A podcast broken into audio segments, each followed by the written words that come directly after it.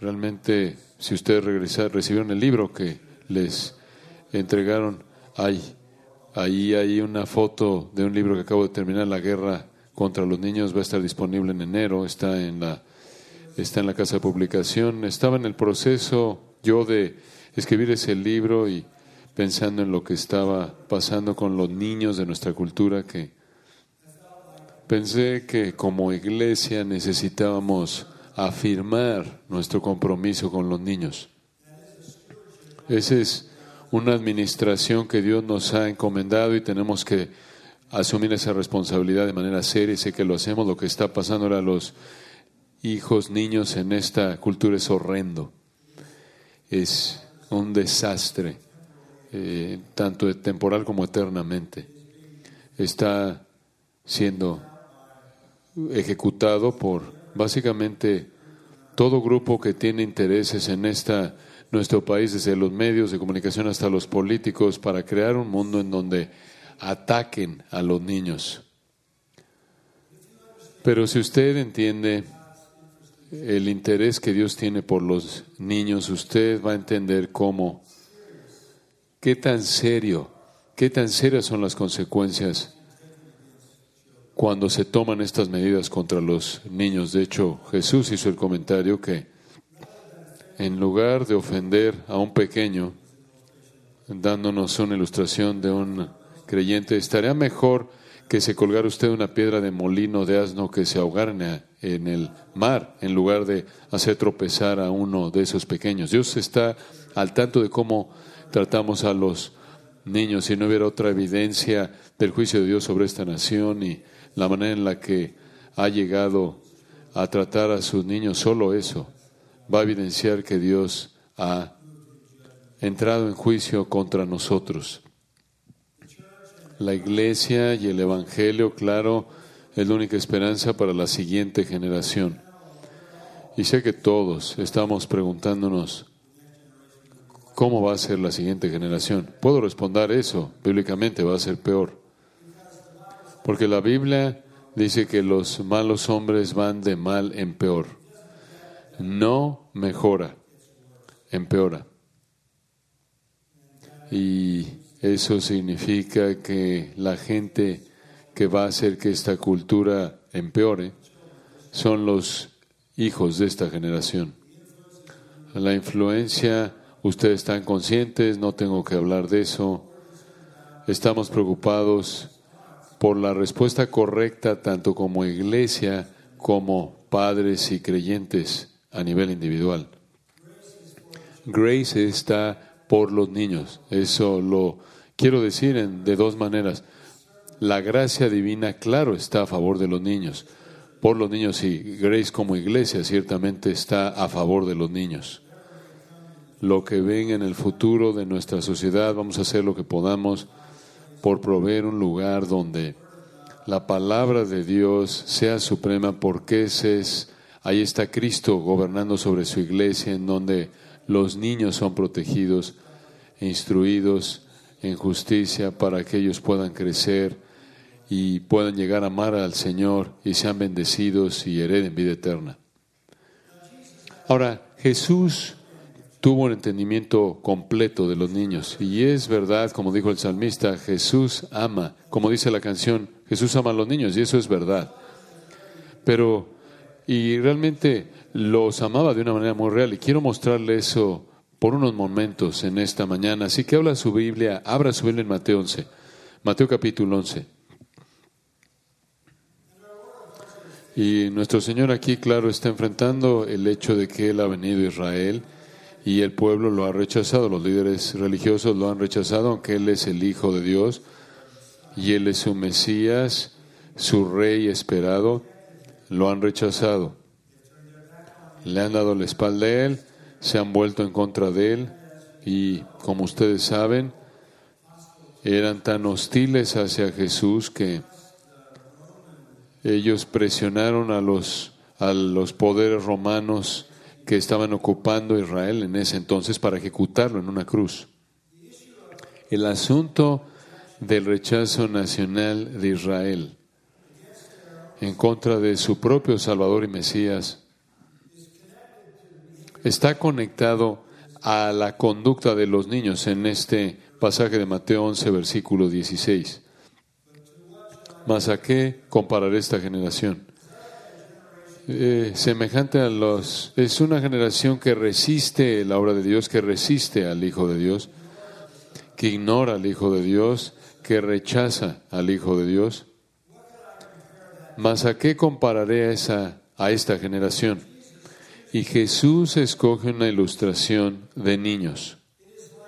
Es semejante a los muchachos, son niños que se sientan en las plazas y dan voces a sus compañeros, los otros niños, diciendo, os tocamos flauta y no bailasteis, os endechamos y no lamentasteis. Ahora, eso a primera vista podría parecer un poco oscuro, así que permítame decirle lo que está pasando aquí. Jesús está identificando a los niños como una ilustración de pecadores. Es correcto, como una ilustración de pecadores. Los pecadores son como niños obstinados, niños caprichosos, indiferentes, niños desobedientes.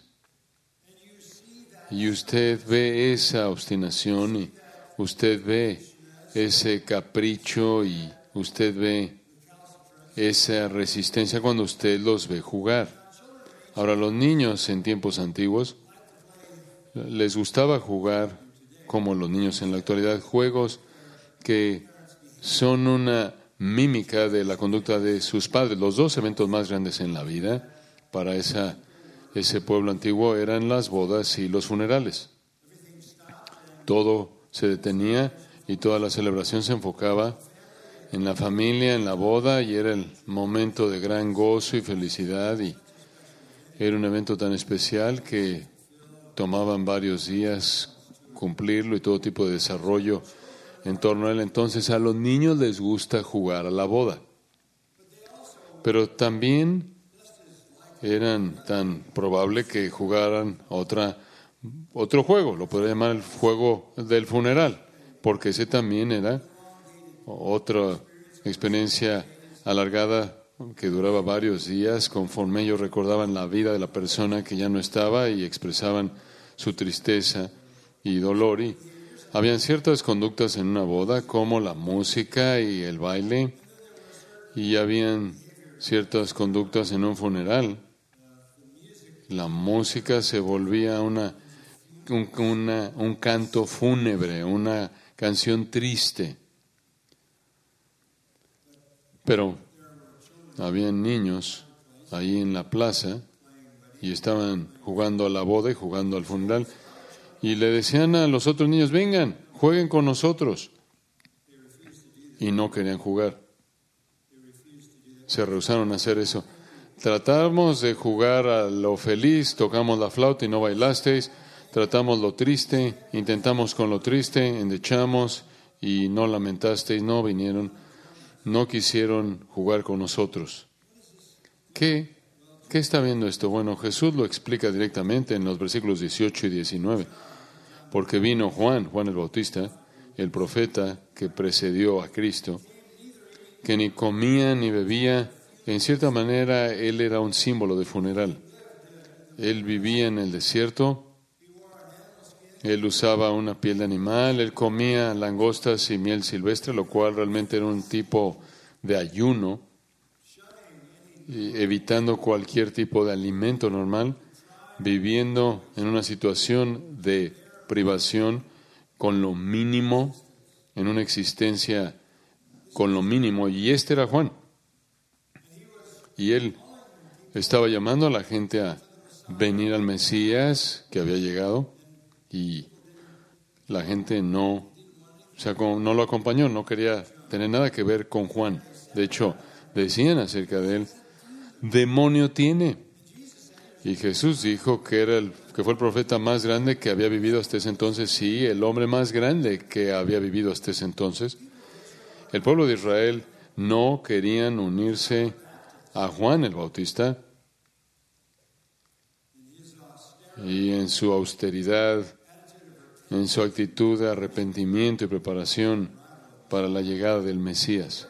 Por otro lado, el Hijo del Hombre vino, versículo 19 Y él no estaba aislado de la gente, él no vivía en el desierto, él no comía langostas y miel silvestre.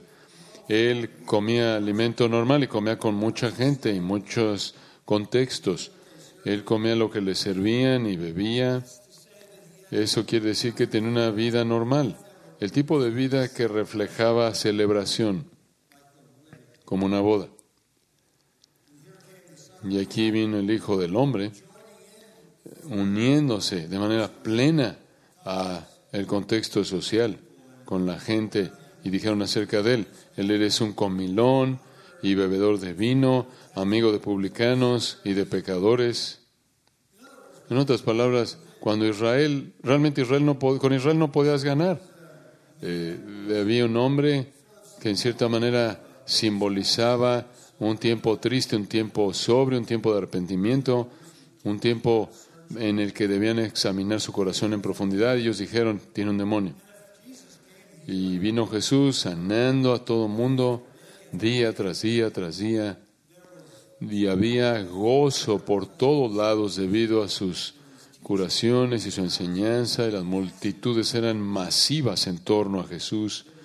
Y era un tiempo de música. Y era un tiempo, usted podría decir, para bailar con gozo. Pero Israel no tampoco quiso hacer eso. Dijeron acerca de Jesús que él era un glotón. Porque come con todo el mundo, lo acusaron de glotonería. Y después, debido a que él comía y bebía con todos, lo acusaron de ser un borracho. Y después lo acusaron, debido a que él estaba con todo el mundo, de asociarse con la escoria. Entonces, no importaba si era la austeridad de Juan el Bautista o si era la, el involucramiento completo de Jesús en la plenitud de la vida social, la nación rechazó a ambos. Y eso es ilustrado por la actitud de los niños.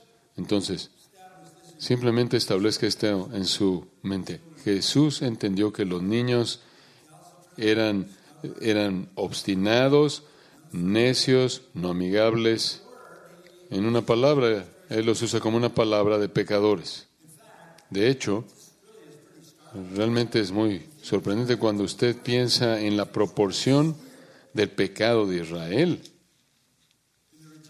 en el rechazo del precursor del Mesías y el Mesías mismo. Decir, usar la ilustración de esos son niños es para mostrarle cuán severo es el pecado en el corazón humano, incluso con los niños. Entonces Jesús entendió que los niños pueden ser una ilustración de aquellos que lo rechazan a Él. Ahora, vaya a Mateo 18, porque aquí usted encuentra solo lo opuesto. En Mateo 18, en el versículo 1, los discípulos vienen a Jesús y le hacen una pregunta, ¿quién es el mayor en el reino de los cielos? ¿Quién es el mayor en el reino de los cielos? Y llamando Jesús a un niño, lo puso en medio de ellos. Y dijo esto, de cierto os digo que si no os volvéis y os hacéis como niños, no entraréis en el reino de los cielos. Ahora aquí él usa a los niños como una ilustración de aceptación, de conversión. Porque como dice el versículo 4, cualquiera que se humille como este niño, ese es el mayor en el reino de los cielos. Por un lado, los niños pueden, por su naturaleza pecaminosa, ser una ilustración del rechazo del Señor, por otro lado, pueden ser una ilustración por la humildad y aceptación de aquellos que vienen al Señor y entran en su reino. Él dice, lo que marca a los niños que los hace una buena ilustración de salvación es humildad. Los niños no han logrado nada, nada nada ciertamente que de alguna manera los haga aceptables para Dios. Ciertamente no en el sistema legalista judío. Los líderes de Israel eran indiferentes a los niños, eran más que indiferentes a los niños. Vean a los niños como una intromisión, una interrupción, porque en un sistema en donde tienes que ganarte la salvación mediante ciertas ceremonias religiosas y ciertas conductas morales, los niños no tienen nada que hacer. Entonces realmente eran irrelevantes. Cuando Jesús dijo, tienen que volverse como un niño para entrar al reino, él estaba diciendo algo que era tan perturbador que incluso es difícil para nosotros entenderlo. ¿Creen que tienen que alcanzar algo para entrar al reino? Pero un niño que no ha alcanzado ni logrado nada es una ilustración de lo que de hecho, de la persona que de hecho hereda el reino. Estaban ellos enredados en este sistema por obras. Como los niños no podían lograr eso, eran en su niñez irrelevantes y de poco interés para los líderes religiosos de Israel. Ahora, si usted ve el capítulo 21 de Mateo, Jesús de nuevo presenta a los niños. Está en capítulo 21, versículo 14. Y los ciegos y cojos vinieron a él al templo y los sanó. Él hizo esto diario. Simplemente él se acercó a un ciego y él decía, puedes ver. Y a un cojo, a un sordo le decía, puedes oír. A un cojo le decía, ahora puedes caminar. Y se acercaba una persona que no puede hablar y le puede decir, abre tu boca, puedes hablar. Él hizo eso día tras día, tras día, tras día. Y los principales sacerdotes, versículo 15, los escribas, viendo las maravillas que hacía, lo vieron todo. No estaban saliendo sanas de ellos. Aunque lo vieron, no podían negarlo. Y después versículo 15 dice, y a los muchachos o niños aclamando en el templo, y diciendo, sana al hijo de David. Hay niños ahí corriendo en el templo y viendo lo que Jesús estaba haciendo, ellos comienzan a gritar, Osana al hijo de David, ese es el reconocimiento del Mesías. ¿De dónde sacaron eso? De donde los niños sacan todo. Eso es lo que sus padres dijeron cuando Jesús entró a Jerusalén, ¿verdad? Simplemente están imitando a sus padres. Osana al hijo de David. Ellos literalmente son ilustraciones de adoradores verdaderos. Entonces, ellos fueron usados por Jesús para ilustrar a aquellos que lo rechazan, para ilustrar a aquellos que lo aceptan y para ilustrar a aquellos que lo alaban. Y Jesús les dijo, le dijo a la multitud, que estaba tan indignada porque estos niños estaban alabando a Jesús. Él les dijo, ellos le dijeron, oye lo que estos dicen. No es que tener el entendimiento completo de lo que significaba. Pero lo que estaban diciendo era verdad y era un cumplimiento del Salmo 8. Y Jesús les dijo, sí, nunca leísteis de la boca de los niños y de los que maman, perfeccionaste la alabanza.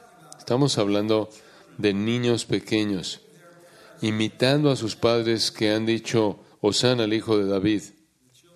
Los niños, de nuevo, son ilustraciones de adoraciones, adoradores verdaderos, adoradores verdaderos.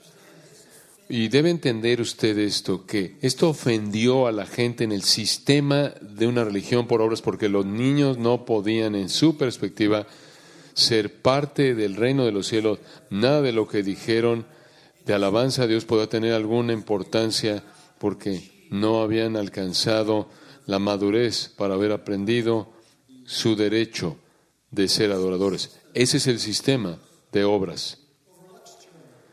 Pasa por alto a los niños. No tiene nada que ofrecerle a los niños porque ellos no pueden ganarse su entrada al cielo. Vaya al capítulo 19. Capítulo 19. No, no se preocupen por ese, me encanta oírlo. Mateo 19 es cuando los adultos comienzan a hacer eso que me preocupa.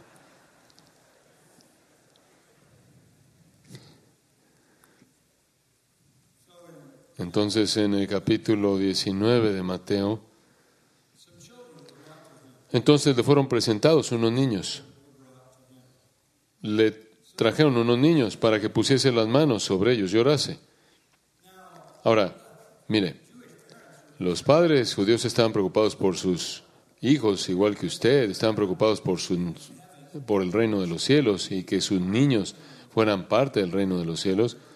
Ellos estaban preocupados por la salvación de ellos, estaban preocupados porque estuvieran bajo la bendición y favor de Dios. Y entonces era tradicional en la vida religiosa judía que los padres trajeran a sus hijos para traerlos a un profeta o a un escriba o a algún maestro, algún rabino y que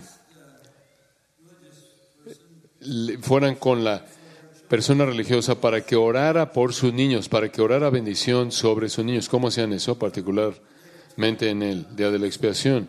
Esa era una característica, era una característica de los padres y era hacían algo que hacían por costumbre.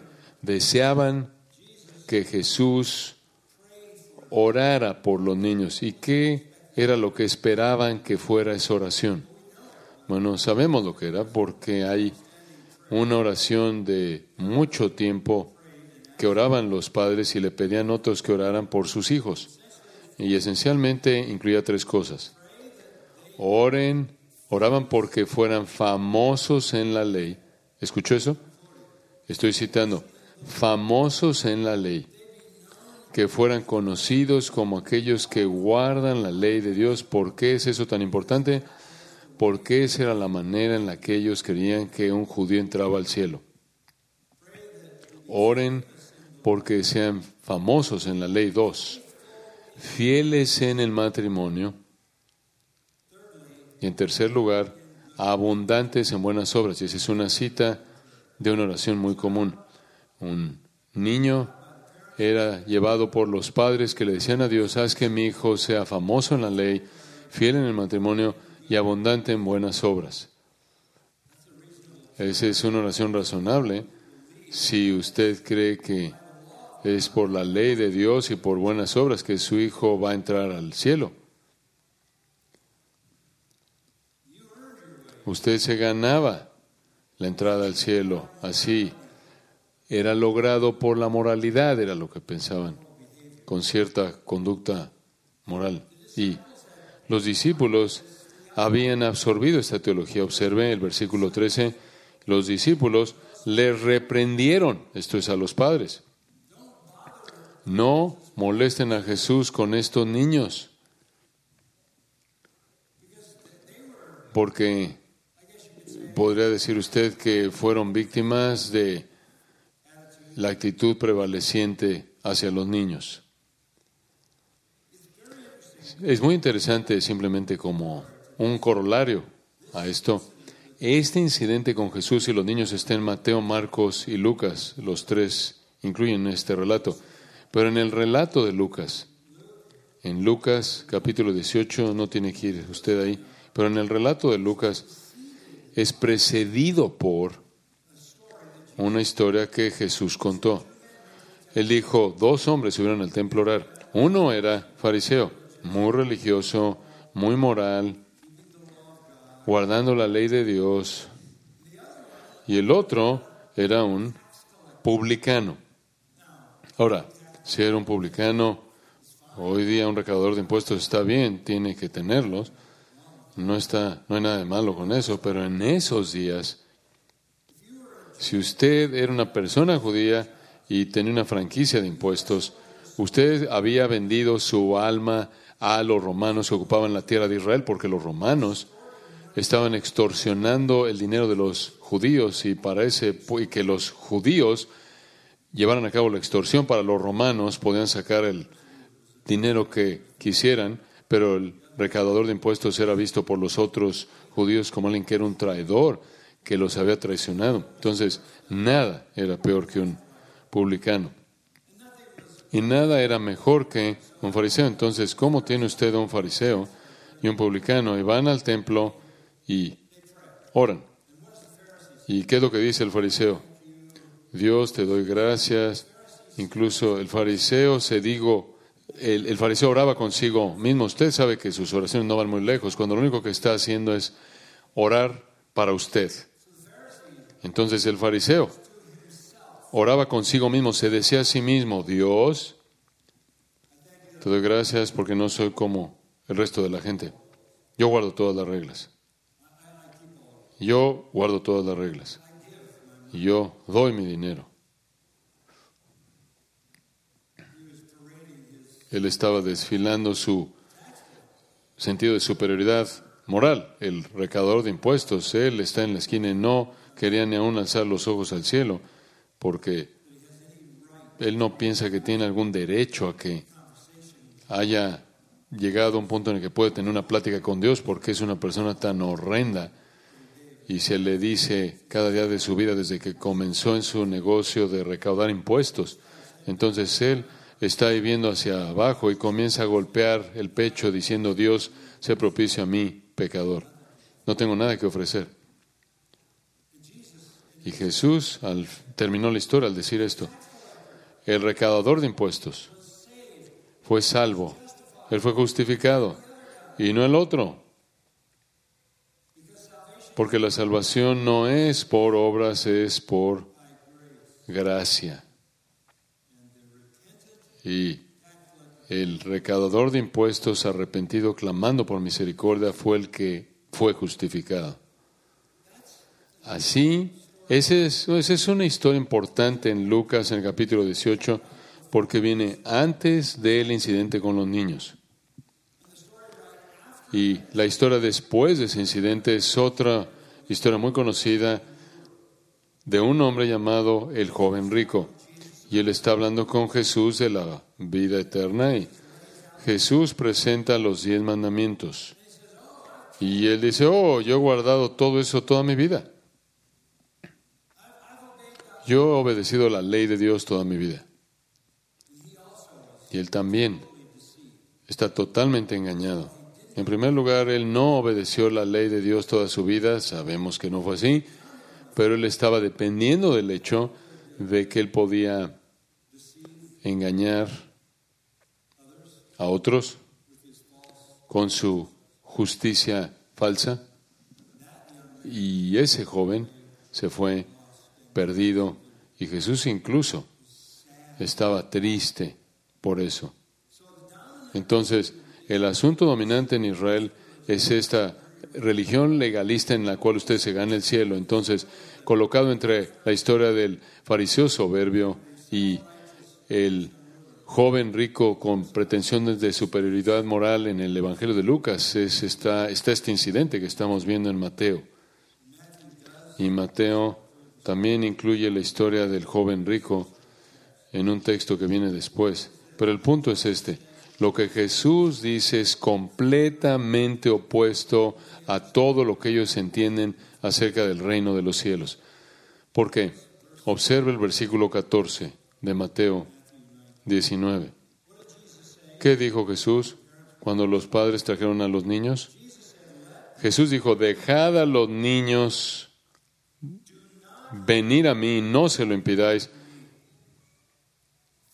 porque de los tales es el reino de los cielos. Digo, usted no puede comenzar a comprender qué afirmación tan fuerte fue esa. Porque ellos no creen que los niños tengan alguna manera posible de estar en el reino. Porque ellos no han logrado nada.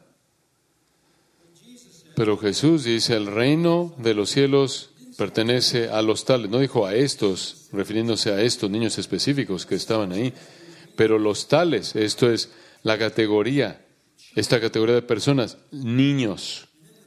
Y después, y en los tres relatos, Mateo, Marcos y Lucas, la palabra paidea es usada, traducida en niños, significa simplemente niños en general. Pero brefos también es usada y significa bebés, infantes. Bebés, infantes, niños. El reino le pertenece a ellos. ¿Cómo es eso posible? ¿Cómo es eso posible? ¿Acaso no son pecadores? Oh, sí, definitivamente, son pecadores. El corazón es malo desde la juventud, dice en Génesis, desde que son pequeños. Proverbios 22, la insensatez está ligada al corazón de un niño. En pecado me concibió mi madre, fui formado en iniquidad. Lo que es nacido de la carne, carne es. Y la carne no puede agradar a Dios. Pero Jesús, versículo 15, puso sus manos sobre ellos. En Marcos 10, versículo 16, dice que Jesús comenzó a bendecirlos, poniendo sus manos sobre ellos. ¿Cómo? ¿Qué quiere decir con bendecirlos? Esto es dándoles favor divino sobre ellos. Ahora, en ningún lugar Jesús concede favor divino sobre un incrédulo. Alguien que es no es de él.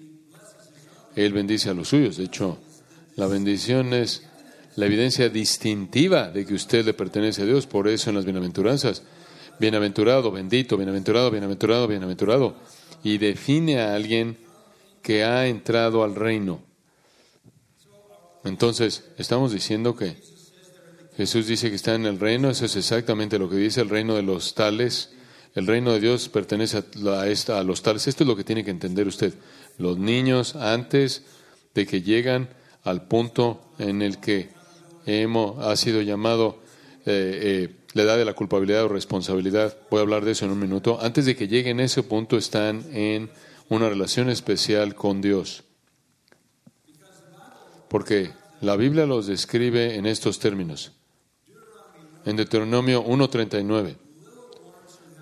Pequeños que no tienen conocimiento del bien y del mal. No tienen conocimiento del bien y del mal. Jeremías 19.4 los describe como inocentes. Inocentes delante de Dios. Isaías 7. Pasaje interesante habla de un niño en Isaías 7, 15 y 16. Y el tiempo hasta que sepa lo suficiente como para desechar lo malo y escoger lo bueno. Muy, muy importante es esa declaración. El tiempo en el que Él sepa lo suficiente como para desechar lo malo y escoger lo bueno.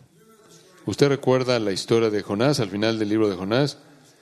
Mm, Dios dijo, no va a destruir a Nínive, ¿por qué? Porque hay 120 mil niños en Nínive y él los describe como aquellos que no saben discernir entre su mano derecha y su mano izquierda. Traer juicio sobre ellos no tendría sentido. Entonces los niños por un tiempo en su niñez son sujetos de, son objeto del cuidado divino. Tienen un lugar en su reino. Por eso en Ezequiel 16, incluso cuando el profeta habla de los eh, niños, de aquellos que adoraban a Moloch ofrecían sus niños en sacrificio, quemándolos, esos niños, dice, mis hijos, dice ahí, mis hijos, dice el Señor. Entonces, aquí está lo importante. Si uno de ellos se muere, no hay conocimiento del bien y del mal, no hay culpabilidad, hay inocencia. No pudieron desechar el mal y escoger lo bueno, son sus hijos, no merecían juicio. Y entonces la escritura es clara en que van a entrar en el cielo. Eso es lo que David sabía. Cuando su hijo infante murió, él dijo, él no puede venir a mí, pero además yo voy a él. David sabía dónde iba, él sabía que iba a ir al cielo y que iba a ver a su infante en la presencia del Señor. Dice usted, bueno, espera un minuto. ¿Cómo es que Dios hace eso? Él lo hace por gracia, ¿verdad? Ellos son la ilustración más perfecta de la salvación por gracia porque no hacen nada, no traen nada, no ofrecen nada. Y de nuevo, en Lucas, Jesús presenta esa misma afirmación exacta que hizo en Mateo 18.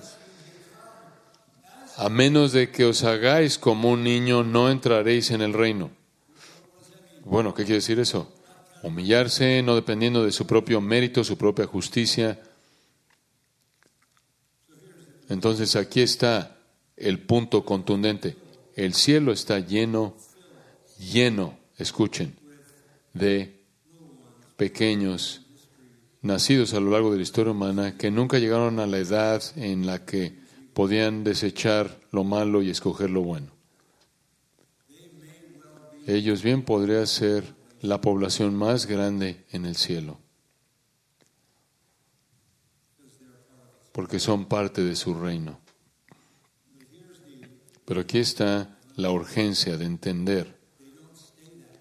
No se quedan así cruzan una línea cuando ellos ya no son protegidos por su inocencia, porque ya no son inocentes. Algunas veces la gente habla, eh, a, lo largo de los años la gente me ha preguntado, ¿cuándo sabes que entraron a la edad de la responsabilidad? ¿Cuándo, ¿Cuándo sabes cuál es la edad de la culpabilidad? No es una cierta año, no es, es diferente para cada niño, no es una cierta edad, claro, es obviamente alrededor de cierto momento de su vida. Pero cuando son niños, algunos dicen 11, 12, pero para todo niño es diferente. Pero aquí está la clave. Usted sabe cuando sus hijos han llegado a esa edad, porque aceptar el Evangelio es difícil. ¿Oyó eso? Porque someterse a la ley de Dios es difícil. Si yo si yo le dijera a un grupo de niños, eh, niños de primaria, digamos en los primeros años de primaria, ¿cuántos de ustedes quieren irse al cielo? Levanten la mano. Toda mano va a irse al cielo, va a irse hacia arriba. ¿Cuántos de ustedes confiesan a Jesús, quieren estar con Jesús? Toda mano va a levantarse. ¿Eso es maravilloso? Cultive eso. Claro con certeza, pero entiende esto, la salvación verdadera es difícil. Y usted sabrá cuando su hijo llega al punto en el que deben ser salvos, porque no es tan fácil como era cuando eran, cuando tenían seis, siete años de edad, ocho, y ellos eran acomedidos. ¿Por qué? Porque se han han vuelto lo suficientemente maduros como para rechazar lo bueno y escoger lo malo. Entonces usted sabe que su niño ha llegado a esa edad, su hijo, no porque tienden a creer, sino porque es una lucha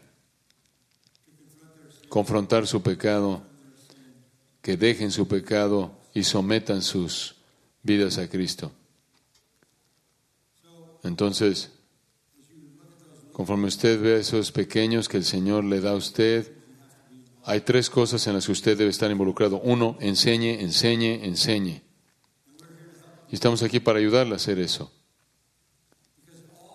Porque todo lo que usted les enseña, todo lo que usted mete a sus mentes pequeñas va a estar disponible a ellos cuando lleguen al punto en el que la lucha comienza, ¿verdad? Y usted quiere, usted debe llenarlos del conocimiento de la Escritura, debe estar cantando, ellos deben estar cantando las canciones que cantaron esta noche, esta mañana, recitando versículos de la Biblia, entendiendo la Biblia. porque esa verdad en su corazón es lo que mitiga en contra de su naturaleza caída cuando comienza a levantar su cabeza horrenda. Enseñe, enseñe, enseñe, llénelos de la verdad. En segundo lugar, pongo un ejemplo, ponga el ejemplo. Si usted enseña y no vive, se cancela lo que usted enseña. Usted no puede enseñarle a sus hijos, incluso disciplinar a sus hijos, que se conduzcan de una manera que sea inconsistente con cómo vive usted, incoherente. Y si usted, sea cual sea el nivel de piedad que usted quiere de sus niños, debe demostrarlo usted. Y en tercer lugar, dele el Evangelio. Denle, deles el Evangelio. Y usted sabrá cuando han llegado al punto en el que tiene que ser personal, porque habrá algunas luchas. Estará lidiando con algunos asuntos de corazón que va a tener que lidiar. Usted oyó en el video.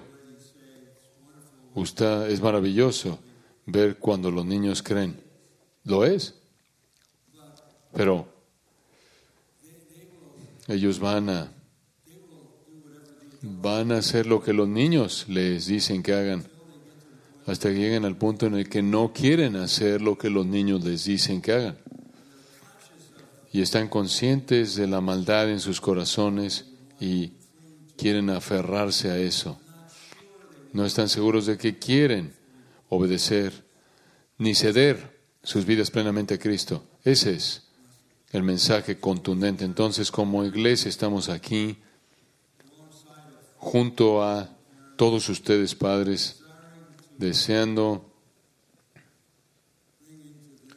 traer a sus vidas toda, toda influencia espiritual buena posible, para que cuando lleguen a esa edad en la que se vuelven responsables y la batalla comienza, la batalla por la virtud, alejarse del pecado, entender su pecaminosidad y la batalla por confesar totalmente a Jesús como Señor y entregarle su vida a Él. Cuando comience esa batalla, si han sido llenados de la verdad bíblica han visto las bendiciones y recompensas de esto vividas en las vidas de sus padres, el Espíritu de Dios va a usar eso para fortalecerlos y llevarlos a su propia salvación. Estamos a favor de los niños aquí por sus hijos y por tantos niños como sea posible que podamos alcanzar y rescatar de los horrores de lo que esta sociedad y el enemigo eterno de sus almas les está haciendo. Entonces estamos tan agradecidos por aquellos de ustedes que participan con nosotros y sirven y guían y padres y ustedes que trabajan con los niños, como oyeron a Jay decir, necesitamos a más gente, más gente. Vamos a hacer lo que podamos, como dije, por ayudarles con eso, con ellos. Y esta noche vamos a disfrutar de un tiempo muy rico. Es un privilegio único tener a los Getty para un tiempo de música cristiana. Y sé que Patricia y yo a lo largo de los años Siempre, siempre hemos visto el beneficio de la música que nuestros hijos cantan, nuestros nietos y bisnietos, cuando honra a Cristo y cuando repite verdad bíblica. Grace para los niños. Gracias para los niños del cielo y ciertamente por parte de nuestra iglesia, sus niños y todos los que el Señor nos permita ministrar. Padre, te agradecemos por la oportunidad maravillosa de estar juntos el día de hoy y simplemente enfocarnos en los niños. Lleva a cabo una obra en todo corazón aquí, padre, madre, abuelo, abuela y padres, parientes, hermanos, hermanas, incluso los niños, particularmente para aquellos que han llegado a ese punto en el que están luchando con desechar lo malo y escoger lo bueno muéstrales gracia y trae a su mente todo lo que han conocido, la verdad que han oído y han visto vivida. y concédeles esa salvación eterna que los va a llevar a la gloria y gloria a ti. Te agradecemos en el nombre de Cristo. Amén.